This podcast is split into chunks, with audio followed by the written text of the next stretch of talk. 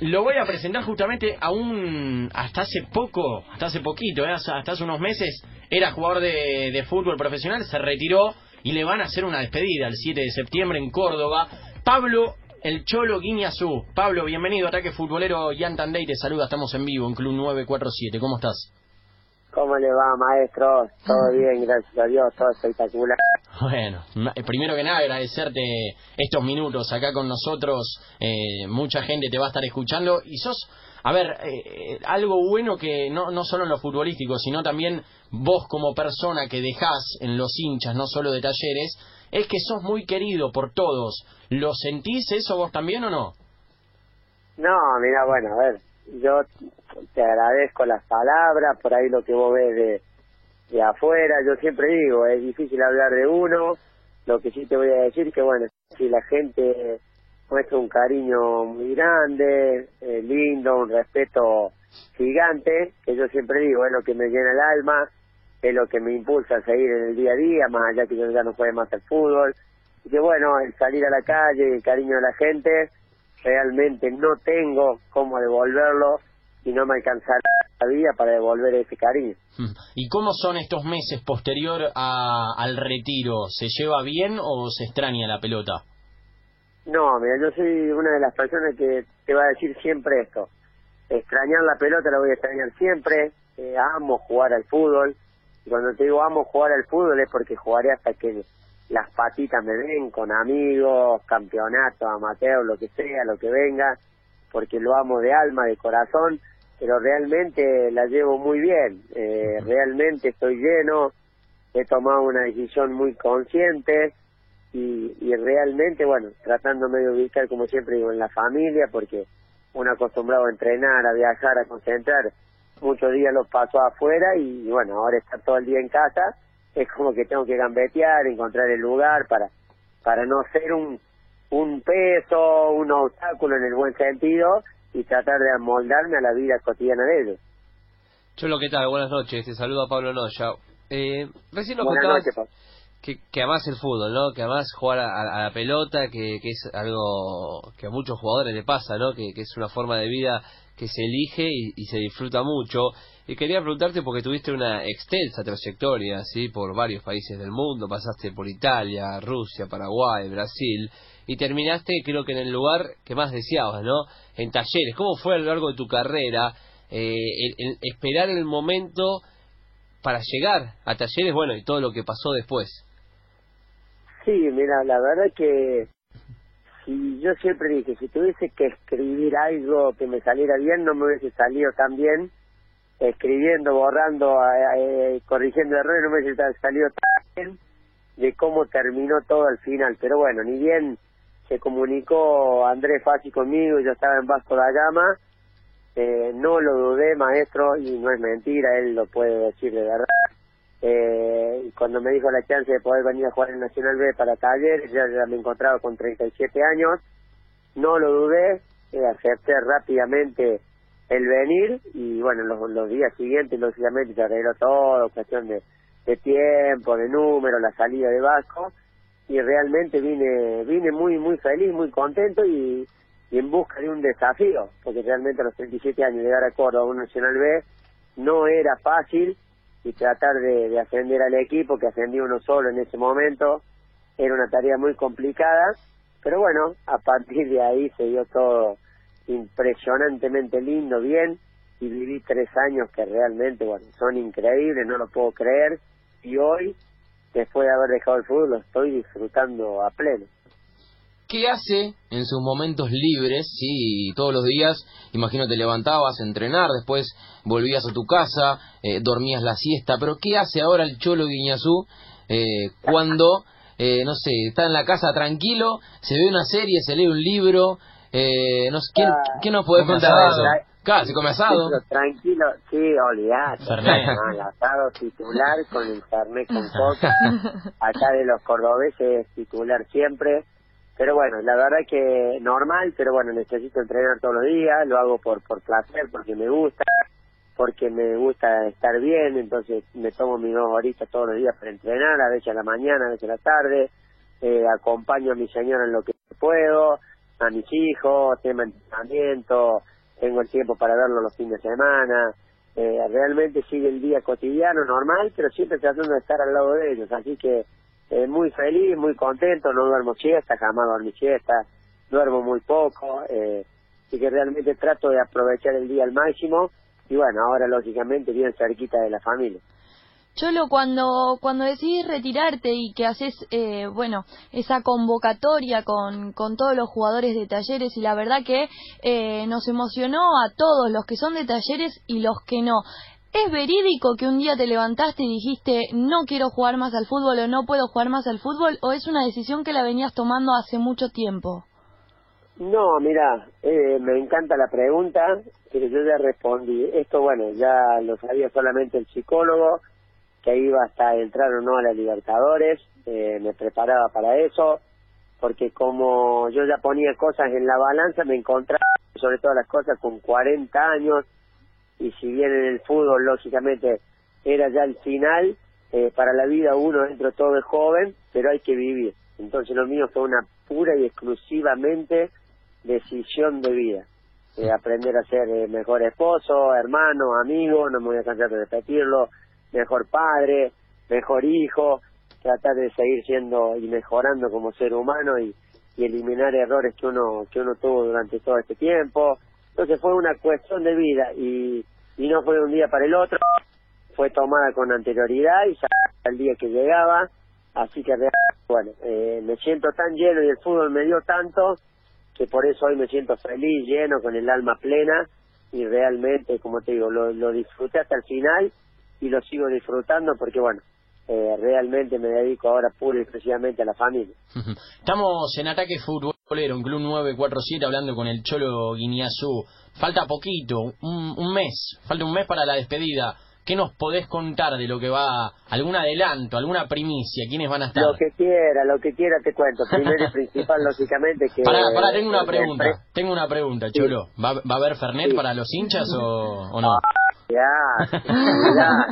ya, titular, olvídate, olvídate, eso, eso está descartado, sí, pero les puedo contar, les puedo contar que bueno, se va a jugar el taller de todos los tiempos, eh, donde va a haber, bueno, lógicamente jugadores y jugadores muy queridos por, por el hincha de talleres, eh, va a haber figuras que están jugando en la actualidad todavía, gracias a Dios, que disfrutan del fútbol y otras que ya no están, porque como yo siempre le digo, cuando fui a hacer la lista, le digo, uno de los que más lejos llegué en, edad fui yo, entonces muchos de compañeros ya más, y amigos, bueno, realmente va a haber, va a haber de, otros países, porque me tocó estar en Brasil, en Paraguay, entonces gracias a Dios vamos a juntar una linda banda para, para poder darle a la gente un, un sábado lindo, que no sea solo el partido, que antes tengan también algún evento, música y más música y show, y cosas y sorteo y todo para que la gente que venga pase un día espectacular, que sea la fiesta de la gente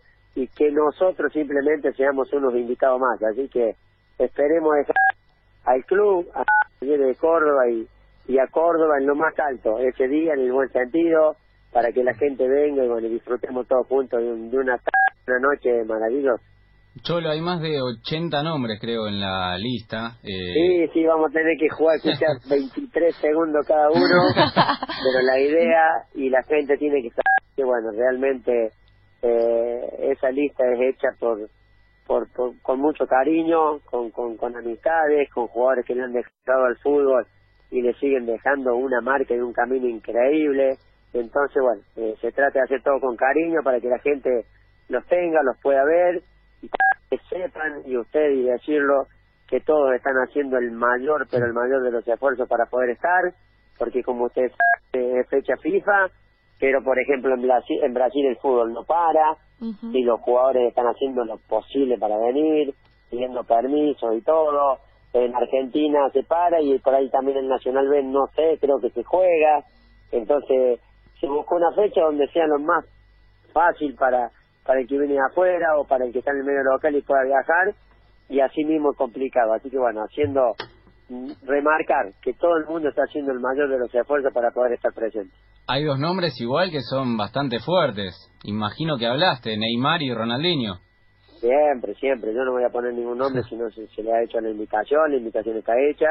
pero como ustedes saben, y yo no es que me atajo, sino que también sé lo que son, son figuras mundiales en el cual también tienen muchísimos compromisos, otras cosas, miles de cosas, todos los quieren, pero bueno, siempre colocándose a disposición en todo para que puedan poder venir si se da y si no, que ellos también lógicamente hacen el esfuerzo y es entendible si no se puede venir, pero bueno, la invitación ya está hecha y como te dije, nosotros, la empresa y el club a disposición de, de esos nombres tan importantes como para que puedan venir.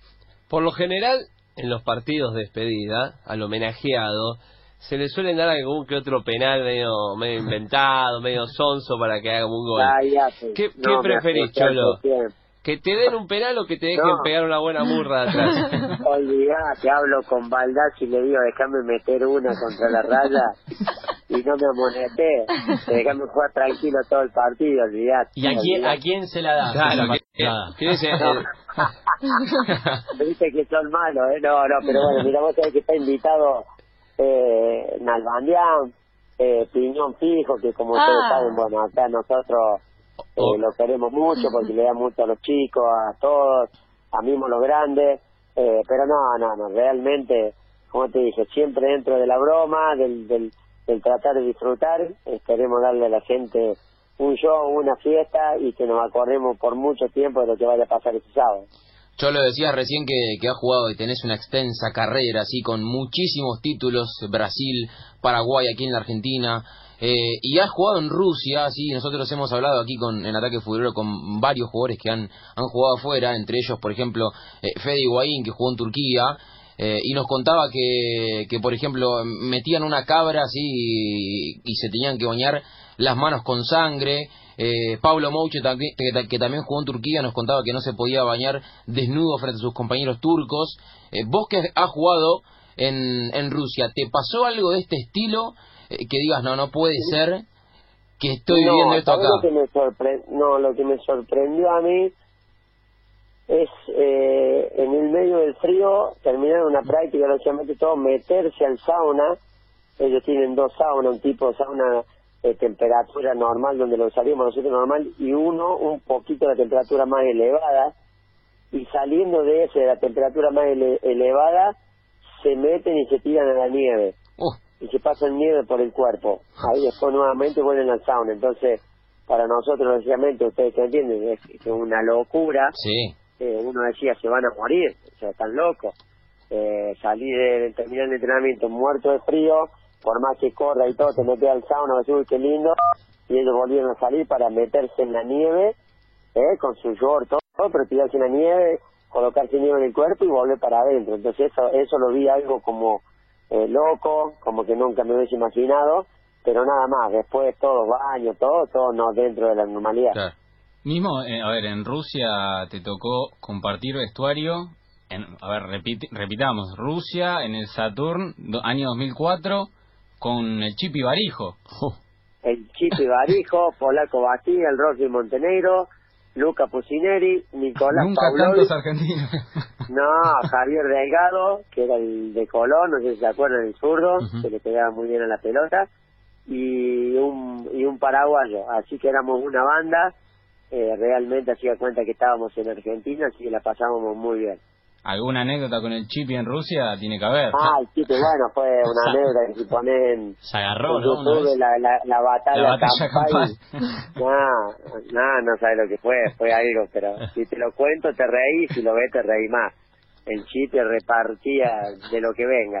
Manotazo, patada. No, yo, yo siempre fui de las personas más para separar o tranquilizar, pero era imposible. Era, imposible. Tal vez que no me pegaran una murra o algo de atrás porque estaba todo descontrolado.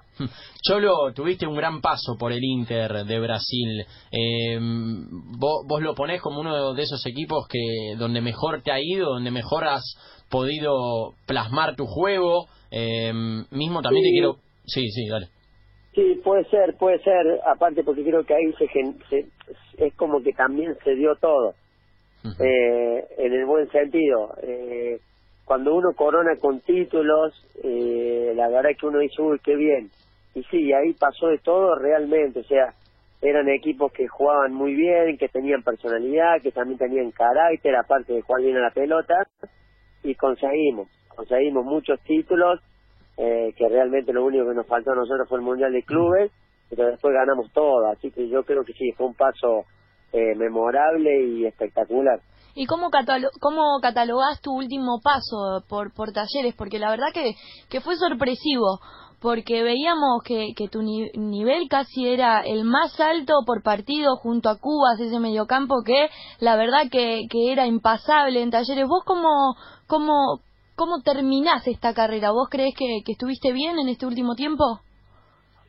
Sí, como te dije, es difícil por ahí hablar de uno, pero sí, si vos me preguntas a mí, eh, yo me sentía pleno, me sentía bien, eh, futbolísticamente yo estaba feliz, lo disfrutaba el fútbol, estaba agresivo todavía para marcar, para ayudar a presionar, con Andresito, bueno, ahí ya nos entendíamos a la perfección y él me ayudaba muchísimo, como todo el resto del equipo, pero bueno, en el medio campo nos entendíamos muy bien, o sea que yo lo disfrutaba mucho, y después creo que los que tienen que evaluar toda esa situación eran los periodistas de afuera, ustedes que veían los partidos. Pero sí, si vos me preguntabas, me sentía feliz. Yo disfrutaba del fútbol. A la hora de, no tener la pelota, a mí siempre me encantó presionar, marcar y cuando la teníamos también de jugar. Yo creo que nos complementábamos muy bien y lo podíamos hacer. Yo me sentía que hacíamos las dos cosas y realmente terminé, para decirte una palabra, muy feliz con, con mi rendimiento por los 40 y por el equipo, que creo que bueno, se jugaba bastante bien en la pelota y tuvimos casi la chance hasta el último minuto de ahí de, entrar a una Libertadores. Teniendo en cuenta este nivel ¿no? que tenías, eh, que se destacaba y mucho, eh, en el último tiempo salió un spot sí que generó mucha ilusión en la gente, no mucha incertidumbre, que se dividió en dos capítulos, eh, y, la gente, o sea, tanto la gente como los amantes del fútbol, se entusiasmaban con un vuelve el cholo al fútbol, vuelve Guiñazú a talleres. ¿No te picó el bichito en el momento entre, al ver lo que fue, eh, cómo se viralizó esto de decir, bueno, le doy el gusto a la gente y juego un seis meses más? No, mira, yo yo siempre lo, lo, lo tomé así, lo primero.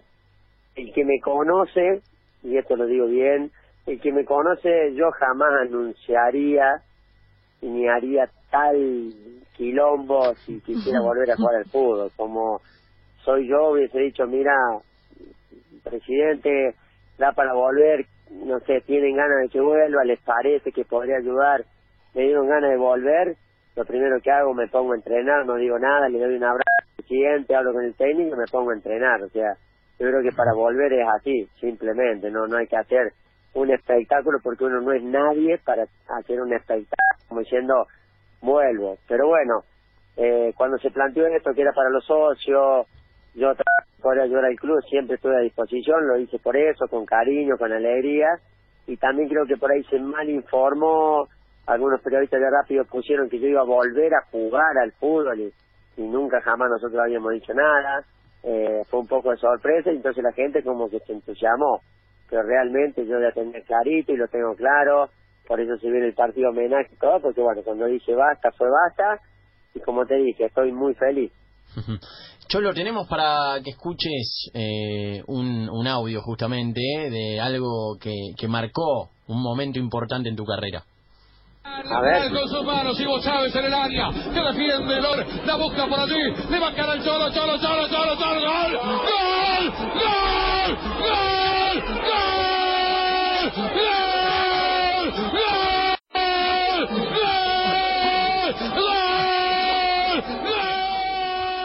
Lo gritó un poco el relator, ¿eh?